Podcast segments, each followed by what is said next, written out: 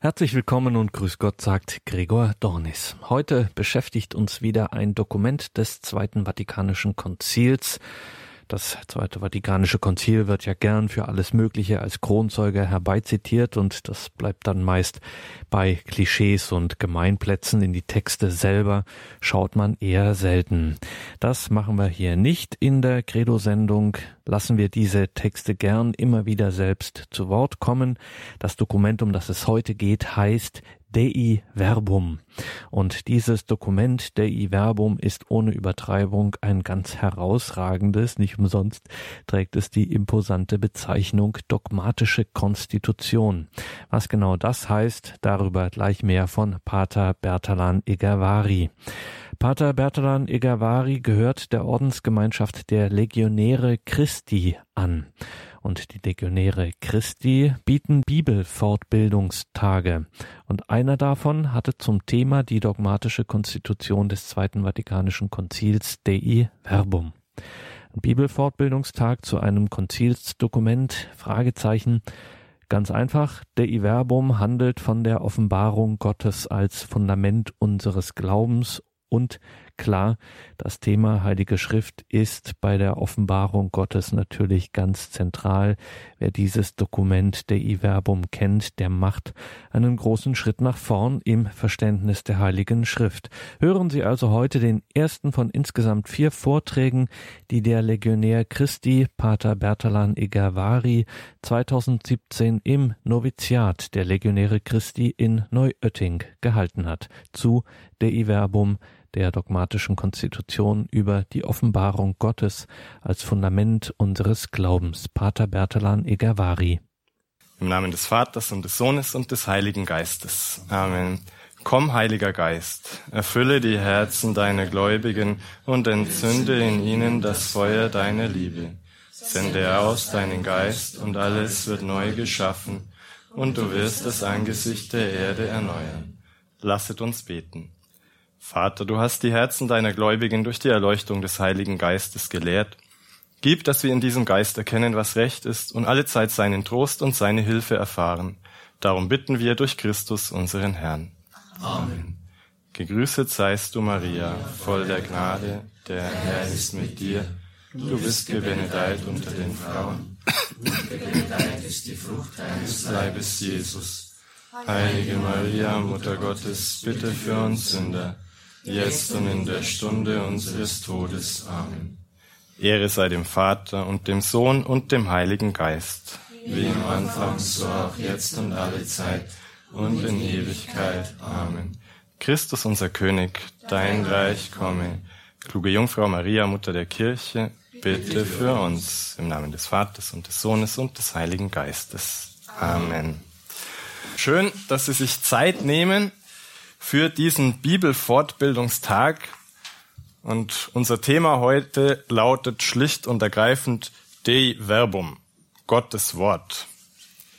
Und eigentlich wollte ich einen längeren Titel wählen, nämlich das Konzilsdokument Dei Verbum über die göttliche Offenbarung.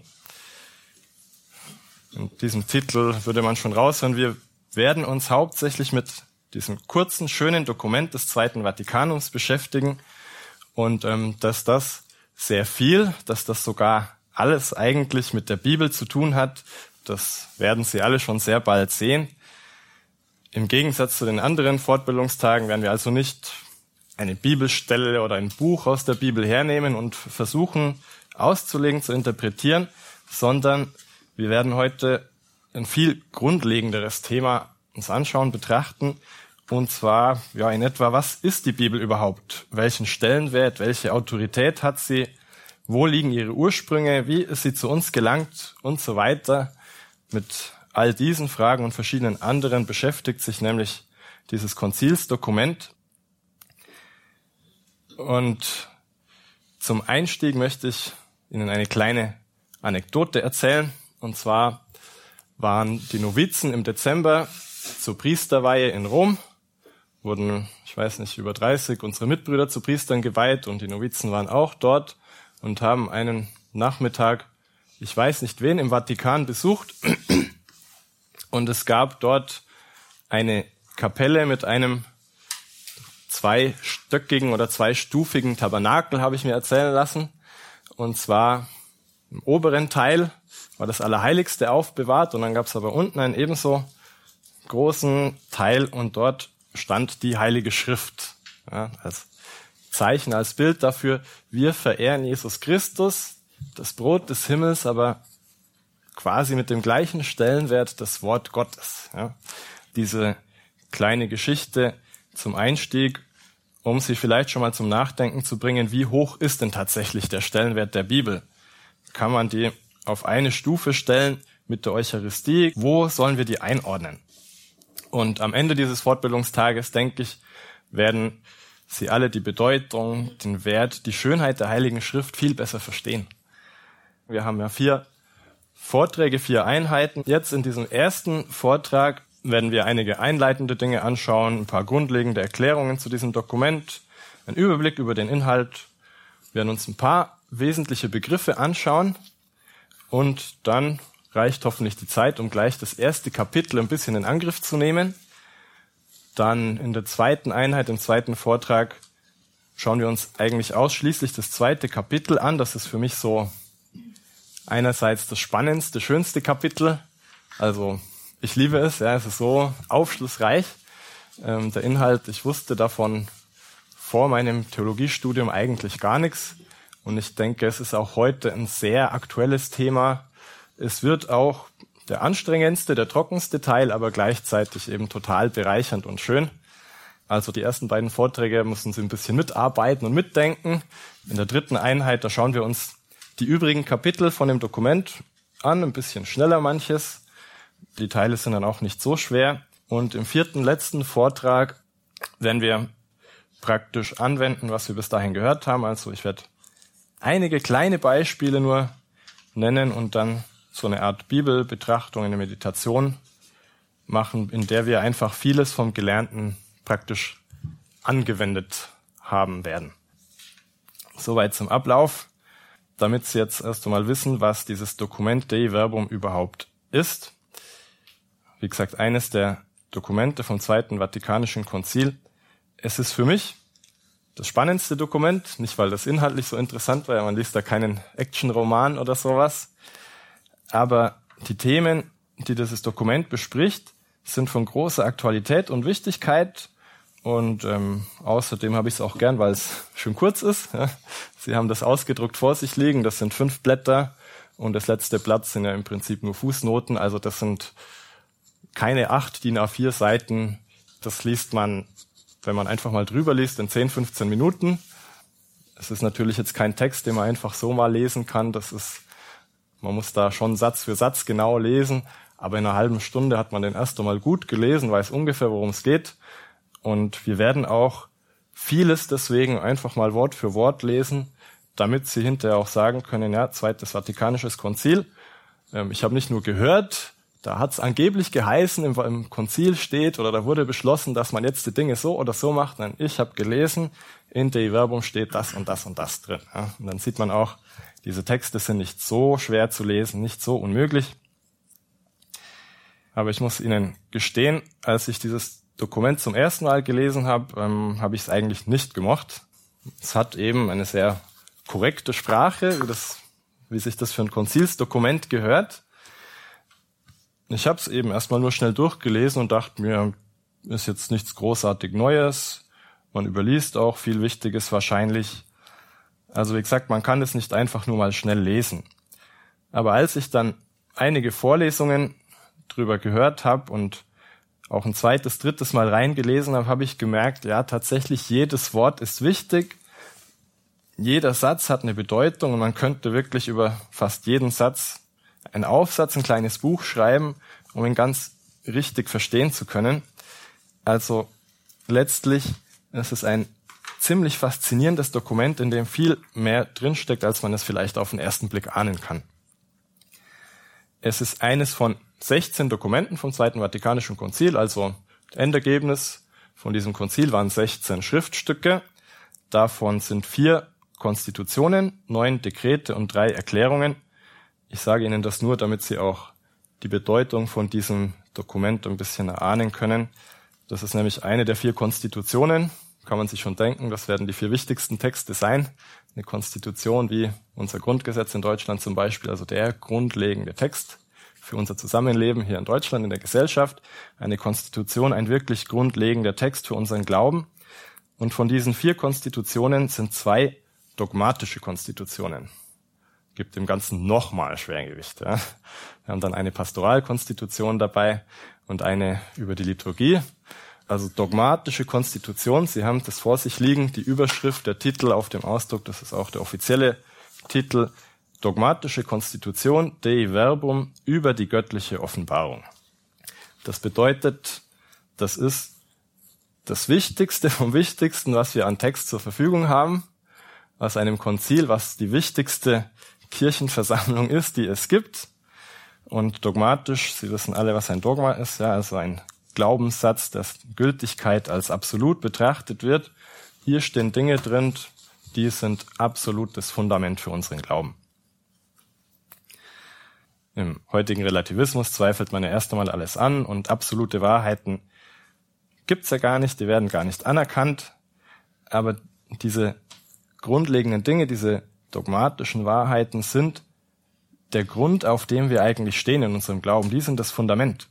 Und jede Theologie, jede Theorie über den Glauben muss auf diesem Fundament aufbauen. Eine zweite einleitende Frage. Was hat dieses Dokument jetzt mit der Bibel zu tun, wenn wir einen Bibelfortbildungstag hier haben?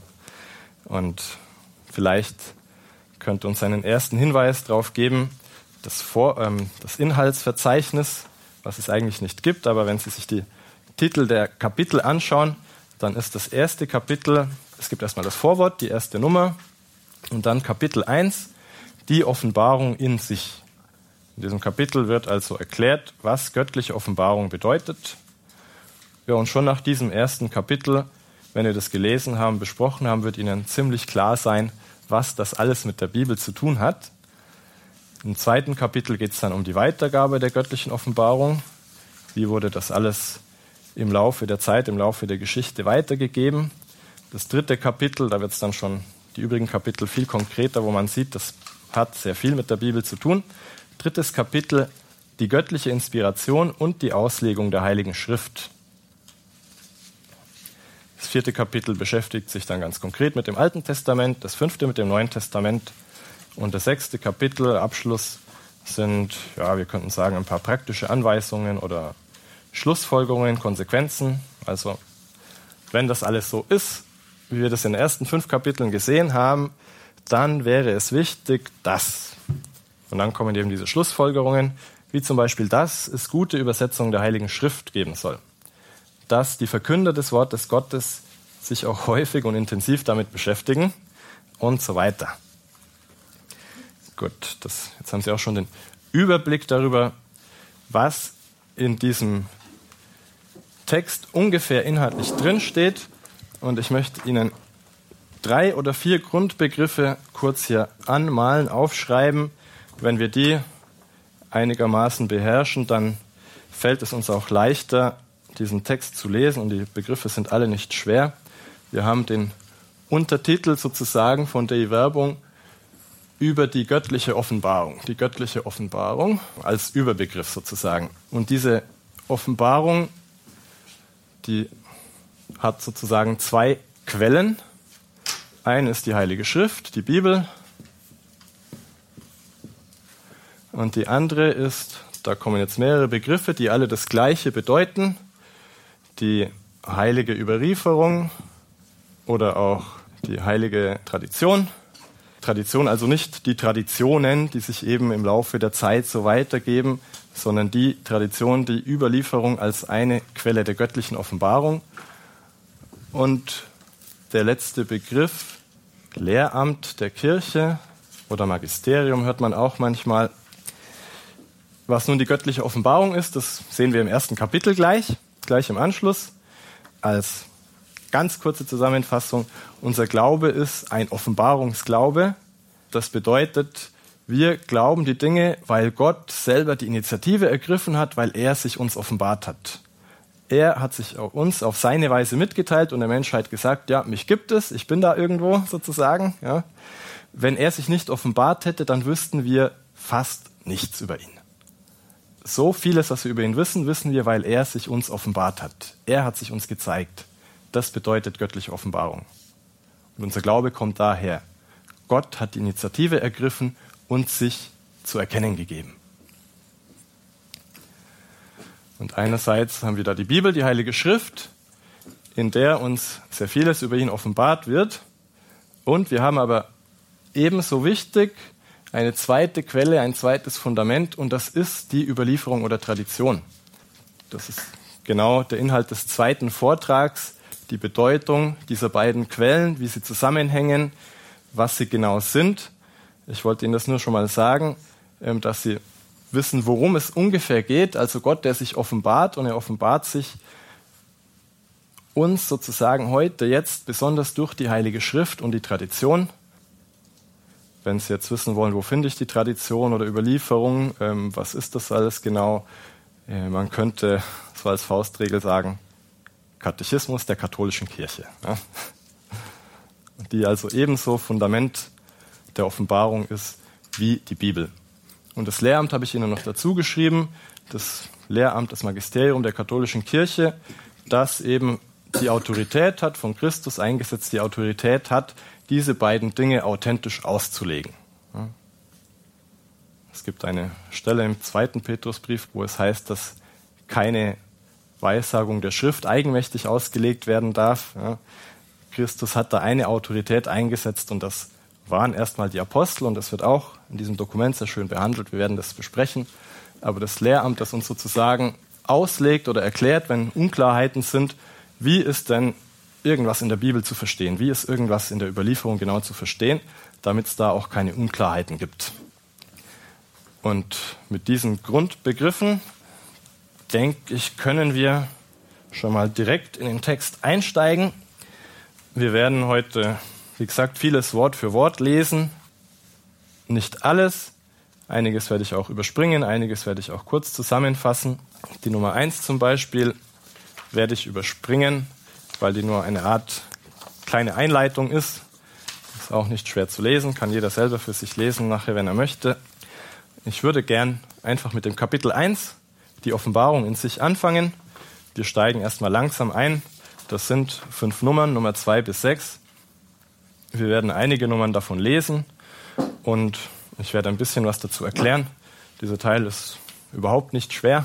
Man muss halt nur genau lesen, weil die Sätze oft verschachtelt sind.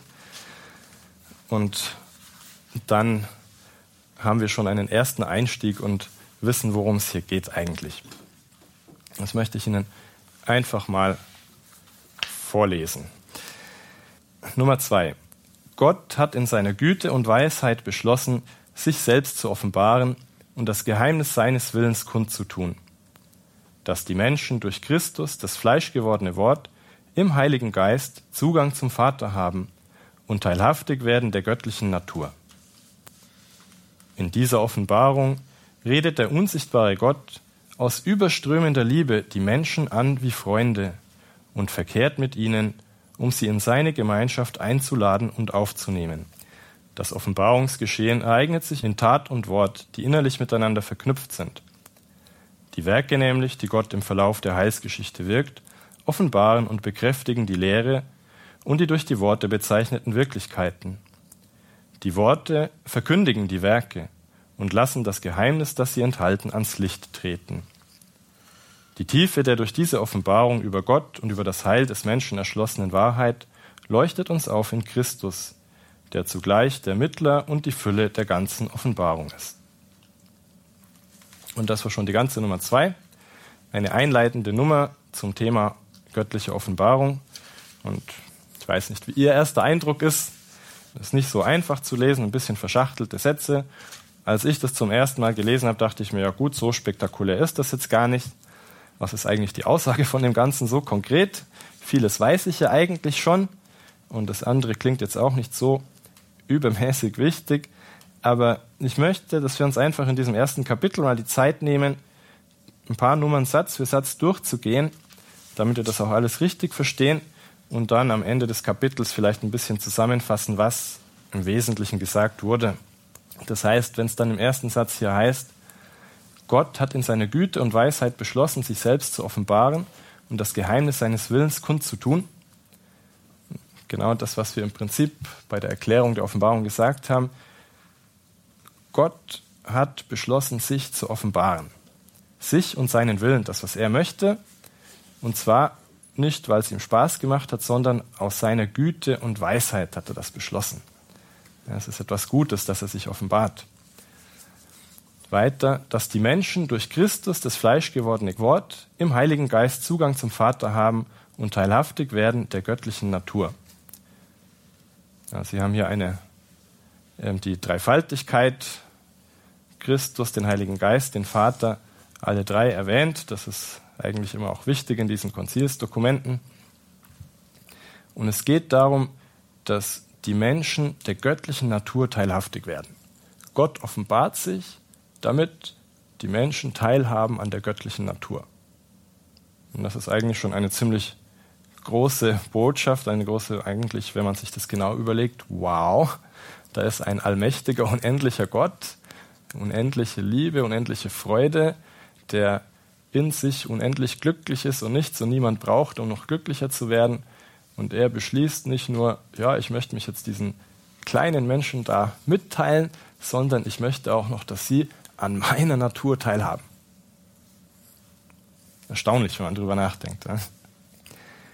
In dieser Offenbarung redet der unsichtbare Gott aus überströmender Liebe die Menschen an wie Freunde und verkehrt mit ihnen, um sie in seine Gemeinschaft einzuladen und aufzunehmen.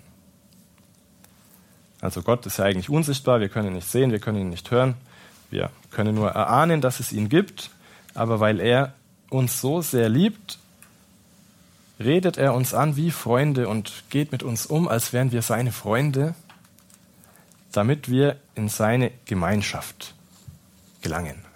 Er will mit uns Gemeinschaft haben. Er will, dass wir eine große Familie sind und vielleicht noch mehr als das sind, weil er uns so sehr liebt und behandelt uns deswegen wie Freunde. Das ist also dieser erste Teil, so ein bisschen nochmal Grundbotschaft des Evangeliums, ist uns nicht so ganz neu alles. Aber das ist der Grund, warum Gott sich eigentlich offenbart. Und jetzt geht es ein bisschen konkreter. Wie sieht diese Offenbarung Gottes oder wie sah die aus? Das Offenbarungsgeschehen ereignet sich in, Wort, in, Tat und Wort, die innerlich miteinander verknüpft sind. Da gibt es also Taten, Gott tut irgendwas und Worte, ja, ähm, etwas, das er sagt, sozusagen konkrete Inhalte. Und die sind beide miteinander verknüpft, die Taten und Worte. Nämlich die Werke, die Taten, die Gott im Verlauf der Heilsgeschichte wirkt, offenbaren und bekräftigen die Lehre und die durch die Worte bezeichneten Wirklichkeiten. Das heißt, es gibt eine Lehre, es gibt Worte, die irgendwelche Wirklichkeiten bezeichnen und die werden durch die Taten Gottes klarer. Es reicht Gott nicht, dass er uns einfach nur sagt, so und so ist es, sondern er zeigt uns auch durch Taten, wie das konkret aussieht und bestätigt, bekräftigt, das macht es noch deutlicher. Und umgekehrt, die Worte verkündigen die Werke und lassen das Geheimnis, das sie enthalten, ans Licht treten. Ja, es gibt eben auch die Werke, die Gott tut und die kann man vielleicht sehen und weiß mehr oder weniger, was die bedeuten. Und die Worte, die erklären sie, äh, lassen das Geheimnis, das darin steckt, ans Licht treten. Also wenn Gott zum Beispiel in der Heilsgeschichte das Volk Israel aus Ägypten herausführt und da geschehen all diese Zeichen und Wunder, die da im Buch Exodus aufgeschrieben sind, dann sind das ganz konkrete Taten, wie Gott sich offenbart. Er offenbart seine Allmacht, er offenbart, dass er das Volk Israel auserwählt hat und in die Freiheit führen will und all diese Dinge. Und es kommen aber eben auch ganz konkret die Worte dazu, die er zum Beispiel zu Mose spricht und ja, erklärt, wieso das eine, wieso das andere. Ja. Und das gibt uns dann Aufschluss darüber, was das genau zu bedeuten hat. Und als Abschluss dieser Nummer die Anspielung auf Jesus Christus, ja, die Tiefe der durch diese Offenbarung über Gott und über das Heil des Menschen erschlossenen Wahrheit leuchtet uns auf in Christus, der zugleich der Mittler und die Fülle der ganzen Offenbarung ist. Das ist jetzt eine wichtige Stelle, Christus, der zugleich Mittler und Fülle der ganzen Offenbarung ist. Jesus Christus ist es, der uns vermittelt, was Gott uns über sich sagen möchte, sozusagen. Er ist der Mittler zwischen Gott und den Menschen, auch heute noch. Der einzige Mittler zwischen Gott und den Menschen zum Himmel. Ja. Und er ist auch gleichzeitig die Fülle der ganzen Offenbarung. Die ganze Offenbarung, alles, was Gott über sich den Menschen mitteilen möchte, alles haben wir in der Person Jesu Christi. Da ist alles. Wenn wir irgendwas über Gott wissen wollen, Christus. Wenn wir uns fragen, wie würde Gott in unserer menschlichen Welt, in unseren menschlichen Situationen handeln, schauen wir uns an, wie Christus gehandelt hat. Was denkt Christus über uns? Was denkt Gott über die Welt? Schauen wir, wie Christus gedacht hat, dann wissen wir, was Gott Vater denkt. Also Jesus Christus ist die Fülle der ganzen Offenbarung. Er ist das Zentrum unseres Glaubens wirklich. Deswegen ist unser Glaube, der christliche Glaube, heißt er auch so, es geht um Christus. Es geht nicht um irgendwelche Regeln oder Vorschriften, die es einzuhalten gibt oder ja, wie man Gott anzubeten hat oder was man alles tun muss, damit man eben, ich weiß nicht, unter dem Schutz Gottes steht. Es geht nicht darum, diese Regeln zu erfüllen, es geht um die Person Jesu Christi. Und wenn das in unserem Glauben fehlt, dann fehlt was ganz Wesentliches, weil dann wird er nämlich sehr schnell leer. Und dann verstehen wir auch die Kritik vielleicht der Menschen, die unseren Glauben nicht so gut kennen. Ja, Christ sein oder Katholik sein will ich sowieso nicht, weil man darf ja das und das und das alles nicht tun. Und dann ist das Leben ja langweilig. Man kennt sozusagen nur die Regeln und Vorschriften, die es gibt, meistens nur die Verbote, die irgendwas verbieten, was eigentlich ganz schön und toll wäre. Und deswegen kann der Glaube ja gar nichts Gutes sein. In Wirklichkeit geht es gar nicht um diese Regeln, um Vorschriften, was man einhalten soll oder nicht. Es geht darum, dass Gott sich uns offenbart und ganz konkret in der Person Jesu Christi. Es geht um Jesus Christus. Und alles andere kommt erst danach. Erst einmal Christus im Zentrum. Und alles weitere leitet sich von ihm ab. Und das steckt schon hier in diesem einen Satz drin. Der Einstieg in die Offenbarung in sich. Jetzt wird das Ganze ein bisschen konkreter. Die Nummer drei. Gott, der durch das Wort alles erschafft und erhält, gibt den Menschen jederzeit in den geschaffenen Dingen Zeugnis von sich. Da er aber den Weg des übernatürlichen Heiles eröffnen wollte, hat er darüber hinaus sich selbst schon am Anfang den Stammeltern kundgetan. Nach ihrem Fall hat er sie wieder aufgerichtet, in Hoffnung auf das Heil, indem er die Erlösung versprach. Ohne Unterlass hat er für das Menschengeschlecht gesorgt, um allen das ewige Leben zu geben, die das Heil suchen durch Ausdauer im guten Handeln. Später berief er Abraham, um ihn zu einem großen Volk zu machen, das er dann nach den Patriarchen durch Moses und die Propheten erzog ihn allein als lebendigen und wahren Gott, als fürsorgenden Vater und gerechten Richter anzuerkennen und auf den versprochenen Erlöser zu harren. So hat er dem Evangelium den Weg durch die Zeiten bereitet. In dieser Nummer drei lesen wir sozusagen einen Zeitraffer Überblick darüber, wie Gott erst einmal in die Geschichte der Menschheit, in die Heilsgeschichte eingegriffen hat, wie er also zuerst schon sich Adam und Eva. Ich fange noch ganz vorne an beim ersten Satz. Gott, der durch das Wort alles erschafft und erhält, gibt den Menschen jederzeit in den geschaffenen Dingen Zeugnis von sich.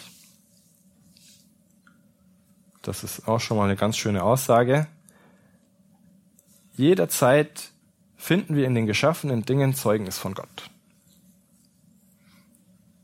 Und wie Sie sehen, es gibt auch in dieser Nummer, in sehr vielen Nummern ständig diese in Klammern die Bibelstellen, wo das alles hergenommen ist. Also dieses Konzilsdokument erfindet nicht auch irgendwelche Dinge, sondern das hat alles sein Fundament, seine Basis in der Bibel.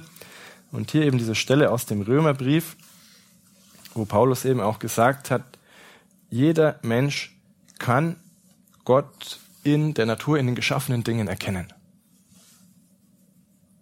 Kommt gleich noch mehr zu diesem Thema. Deswegen werde ich das jetzt nur mal erwähnen. Und da er aber den Weg des übernatürlichen Heiles eröffnen wollte, hat er darüber hinaus sich selbst schon am Anfang den Stammeltern kundgetan. Ja, Gott wollte unser übernatürliches Heil und dazu hat er schon Adam und Eva sich mitgeteilt. Dann kam der Sündenfall leider, aber er hat schon den beiden die Erlösung versprochen. Er hat ohne Unterlass für das Menschengeschlecht gesorgt. Das heißt also, er war wirklich ständig gegenwärtig im Laufe der Geschichte. Dann kam Abraham und er hat diesen besonderen Bund mit Abraham geschlossen, um ihn zu einem großen Volk zu machen. Die Patriarchen, Moses, der das Volk aus Ägypten herausgeführt hat, die Propheten. All das, damit er sich mehr und mehr uns Menschen mitteilt, damit wir erkennen, er ist wahrer Gott, er ist fürsorgender Vater, er ist gerechter Richter und er wird uns den versprochenen Erlöser senden. Ist, glaube ich, nicht so schwer zu verstehen. Kleiner Überblick, dass wir sehen, Gott ist da und Gott wirkt im Laufe der Geschichte, Gott begleitet die Menschen. Und auch gleich hier etwas, das ich weiß nicht, kann mich nicht erinnern, ob es später im Kapitel über das Alte Testament erwähnt wird, aber auch ganz wichtig und man erkennt es vielleicht hier schon, dass sich Gott schrittweise offenbart hat. Es ist nicht so, dass Gott sich offenbart und sofort müssen die Menschen alle, ja, ah, genau, Gott ist so und so und so, sondern das ging wirklich Schritt für Schritt im Laufe der Jahrhunderte. Sie können sich vielleicht als Beispiel denken, wenn Sie einen Roman lesen, und da werden dann am Anfang die Hauptpersonen ein bisschen vorgestellt. Ähm, dann wissen sie ungefähr, wer das ist, aber am Ende vom Roman wissen sie sehr viel genauer, wie diese Hauptpersonen ticken, ja, wie die so drauf sind. Ja, man muss einfach erst einmal durchlesen, um zu erkennen, wer ist das eigentlich. Ja. Und so war es auch bei Gott. Er hat sich nicht direkt, ich weiß nicht, dem Abraham offenbart oder so, und er wusste dann genau, so und so ist es, sondern es ging alles Schritt für Schritt. Und deswegen können dann auch solche Dinge passieren und im Alten Testament stehen, wie, das ist mein persönlicher Favorit, wo ich gar nichts mit dieser Stelle anfangen kann. Ja, da gibt es im Buch der Richter einen der Richter, der Jiftach, der eben nach einem erfolgreichen Kampf nach Hause kommt und Gott verspricht, der das erste, was er sieht, wenn er zu Hause ankommt, das opfert er Gott auf und dann ist das seine einzige Tochter. Ja. Und dann kommt diese ganze traurige Geschichte, wie die Tochter, die möchte noch ihre Jugend beweinen und dann darf er sie opfern und ähm, wir denken uns, was ist denn das für ein Gott? Ja, ist das, hat das wohl seine Berechtigung? Im Alten Testament scheint das noch ein grausamer Gott zu sein. Da werden Menschen geopfert und da werden ganze Völker ausgerottet und so weiter. Wenn wir wissen, dass Gott sich nur schrittweise offenbart hat und der gute Jiftach noch nicht genau wusste, was Gott wirklich wichtig ist, ja, dann können wir uns eher erklären, wie er auf so eine Idee kommt. Denkt sich vielleicht, okay, was ich Gott versprochen habe, das muss ich einhalten. Aber der große Wert des menschlichen Lebens war anscheinend ihm noch nicht so ganz klar. Ist noch nicht so ganz angekommen, dass Gott auch noch viele andere Prioritäten hat. Was ihm alles wichtig ist, das haben wir erst im Laufe der Jahrhunderte entdeckt sozusagen. Das hilft ihnen auf jeden Fall, ähm, viele Stellen im Alten Testament zu lesen und zu sagen, Moment mal, damit kann ich jetzt gar nichts anfangen, wie habe ich denn das zu verstehen? Man sagen, langsam, langsam, das Alte Testament ist noch nicht die ganze Fülle der Offenbarung. Ja? Ähm, aber wir kommen ein bisschen später beim vierten Kapitel nochmal drauf zu sprechen. Die Nummer vier wollen wir dann auch noch durchlesen. Da heißt es, nachdem Gott viele Male und auf viele Weisen durch die Propheten gesprochen hatte, hat er zuletzt in diesen Tagen zu uns gesprochen im Sohn er hat seinen Sohn, das ewige Wort, das Licht aller Menschen, gesandt, damit er unter den Menschen wohne und ihnen vom Inneren Gottes Kunde bringe. Jesus Christus, das fleischgewordene Wort, als Mensch zu den Menschen gesandt, redet die Worte Gottes und vollendet das Heilswerk, dessen Durchführung der Vater ihm aufgetragen hat. Wer ihn sieht, sieht auch den Vater.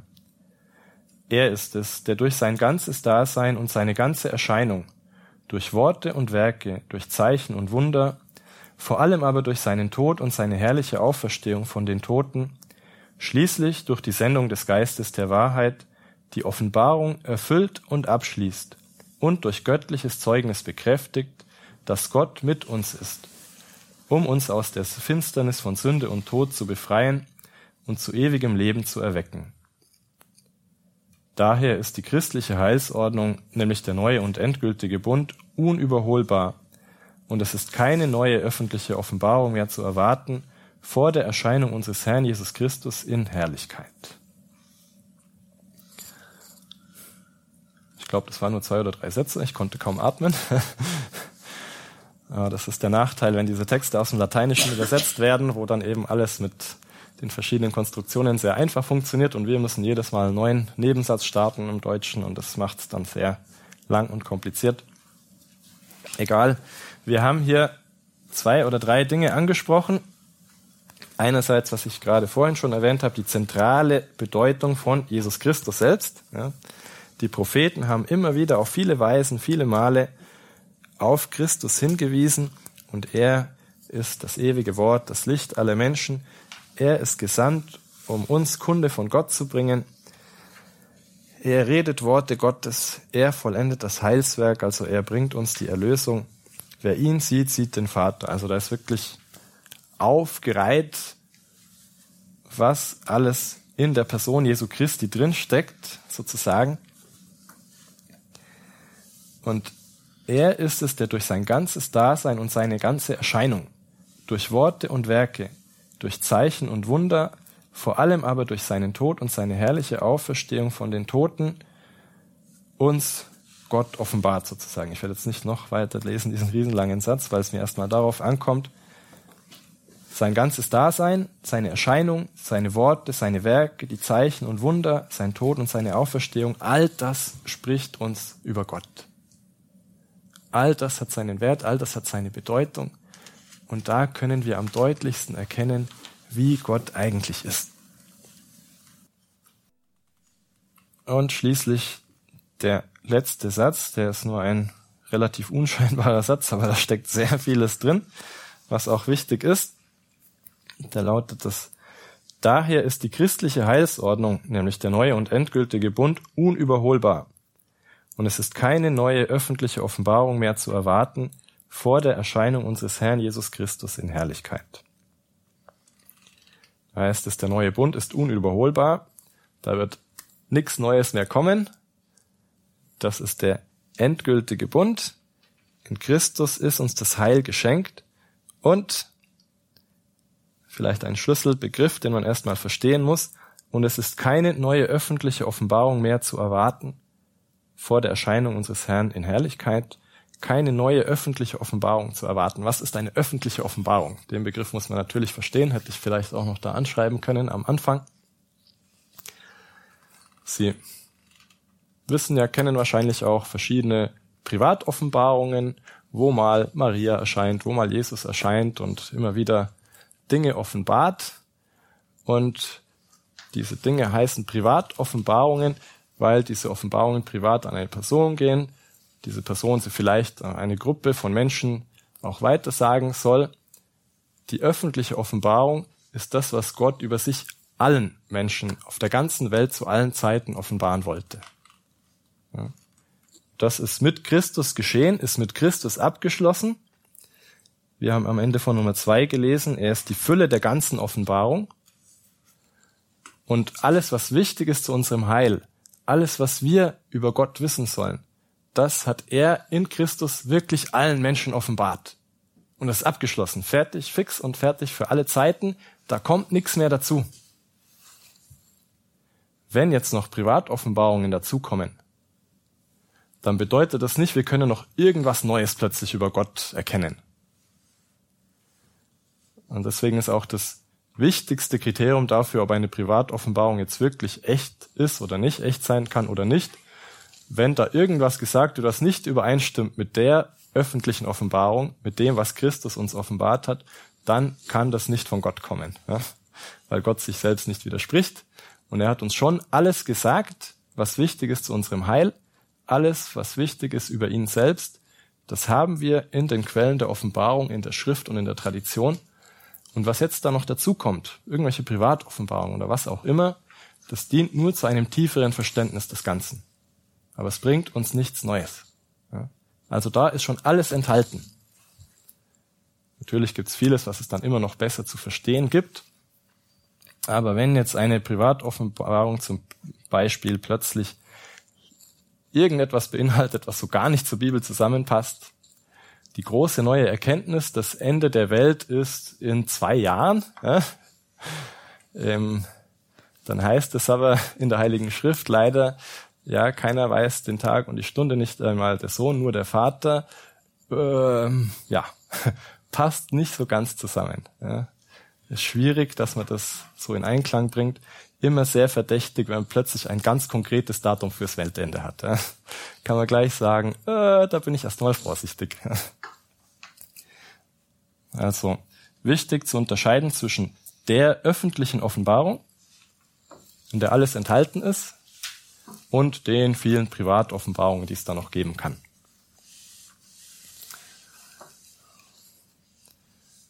Wir sind gut in der Zeit. Ich wollte nämlich die Nummer 5 überspringen und nur noch den letzten Teil von der Nummer 6 kurz erwähnen. Das ist auch der Abschluss von diesem ersten Kapitel. Das ist ab der vierten Zeile von Nummer 6. Die Heilige Synode bekennt, dass Gott aller Dinge Ursprung und Ziel mit dem natürlichen Licht der menschlichen Vernunft aus den geschaffenen Dingen sicher erkannt werden kann. Doch lehrt sie, seiner Offenbarung sei es zuzuschreiben, dass was im Bereich des Göttlichen der menschlichen Vernunft an sich nicht unzugänglich ist, auch in der gegenwärtigen Lage des Menschengeschlechtes von allen leicht, mit sicherer Gewissheit und ohne Beimischung von Irrtum erkannt werden kann. Wieder so ein komplizierter Satz, wo man eigentlich zwei, dreimal lesen muss, was ist da eigentlich genau gemeint. Zunächst einmal diese gleiche Stelle aus dem Römerbrief, wo es heißt, dass Gott aus den geschaffenen Dingen mit dem Licht der menschlichen Vernunft sicher erkannt werden kann. Was Paulus sagt, liebe Leute, wenn ihr die Augen aufmacht und nachdenkt, ihr könnt erkennen, dass es da einen Gott geben muss. Sagt hier die Synode, das ist aber eigentlich schwer. Es muss nicht so sein, ich denke jetzt nach und schaue, wie die Natur ist und plötzlich weiß ich ganz sicher, klar, es muss einen Gott geben. Und wir verdanken es der Offenbarung Gottes, dass all diese Dinge, was man theoretisch mit der Vernunft auch so erkennen kann, dass wir das alles leicht erkennen können, mit sicherer Gewissheit wissen können und ohne Beimischung von Irrtum erkennen können. Ja. Also einerseits ist da dieser Vorwurf des Paulus im Römerbrief, dass die Heiden eben Gott nicht erkannt haben. Es ist schon auch so, das ist nicht so einfach, ja. Und wir verdanken es der Offenbarung Gottes, dass wir leicht mit Gewissheit und ohne Beimischung von Irrtum wissen, dass das tatsächlich so ist. Ja, also die Offenbarung hilft uns da Gott zu erkennen.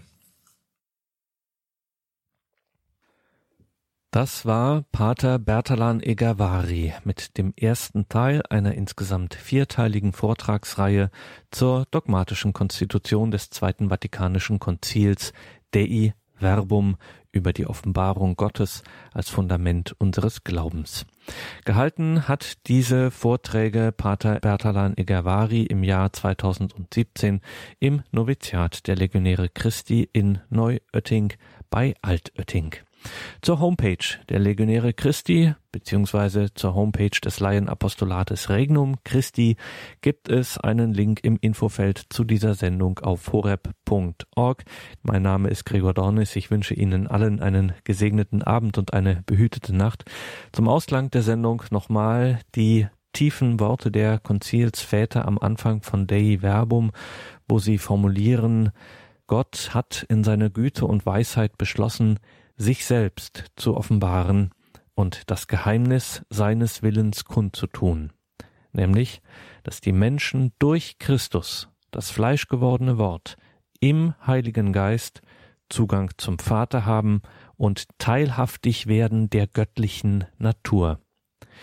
In dieser Offenbarung redet der unsichtbare Gott aus überströmender Liebe die Menschen an wie Freunde und verkehrt mit ihnen, um sie, die Menschen, um sie in seine Gemeinschaft einzuladen und aufzunehmen. Dieses Offenbarungsgeschehen ereignet sich in Tat und Wort, die innerlich miteinander verknüpft sind. Die Werke nämlich, die Gott im Verlauf der Heilsgeschichte wirkt, offenbaren und bekräftigen die Lehre und die durch die Worte bezeichneten Wirklichkeiten. Die Worte verkündigen die Werke und lassen das Geheimnis, das sie enthalten, ans Licht treten. Und schließlich formuliert der Verbum noch die Tiefe der durch diese Offenbarung über Gott und über das Heil der Menschen erschlossenen Wahrheit leuchtet uns auf in Christus, der zugleich der Mittler und die Fülle der ganzen Offenbarung ist.